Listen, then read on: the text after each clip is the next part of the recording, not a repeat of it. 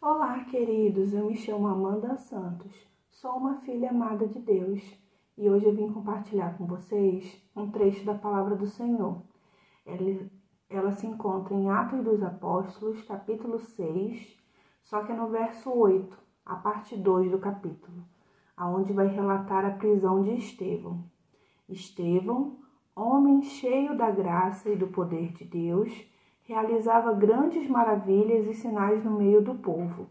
Contudo, levantou-se oposição dos membros da chamada Sinagoga dos Libertos, dos judeus de Cirene e de Alexandria, bem como das províncias da Cilícia e da Ásia.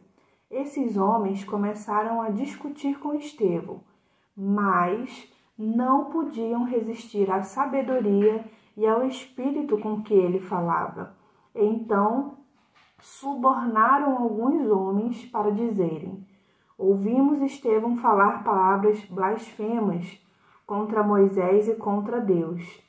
Com isso, agitaram o povo, os líderes religiosos e os mestres da lei, e prendendo Estevão, levaram-no ao sinédrio. Ali apresentaram falsas testemunhas que diziam: Este homem não para de falar contra este lugar santo e contra a lei pois ouvimos dizer que esse Jesus, o Nazareno, destruirá este lugar e mudará os costumes que Moisés nos deixou. Olhando para ele, todos os que estavam sentados no sinédrio viram que o seu rosto parecia com o rosto de um anjo. Eu gostaria de comentar a respeito da característica em que o verso 8 declara sobre a vida de Estevão. Estevão homem cheio da graça e do poder de Deus. Esses dois itens nós podemos colocar para orar, declarar sobre a nossa vida e sobre a nossa casa, sobre a nossa família. O verso 10 é, fala que eles não poderiam resistir à sabedoria e ao espírito com que Estevão falar, falava. Que poderoso, né? Que tremendo é, um outro alvo de oração também. É, eu gostaria de comentar também sobre o verso 11, o momento em que é, falam, falam coisas de Estevão que não é verdade, né?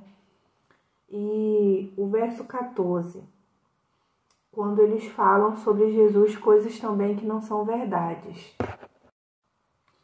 Nós que estamos na caminhada cristã, temos que ter muito cuidado com as coisas que a gente fala, porque a gente vai prestar conta.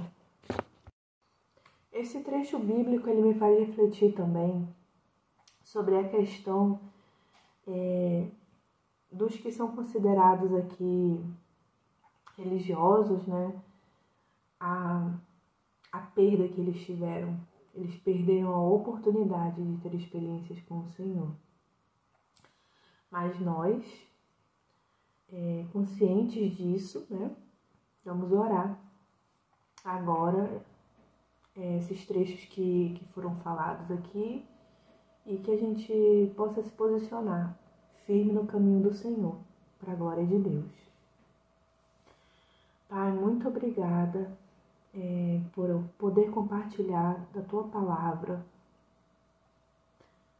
É, muito obrigada porque esse trecho aqui nos ensina tanta coisa, o Senhor fala tanto aos nossos corações.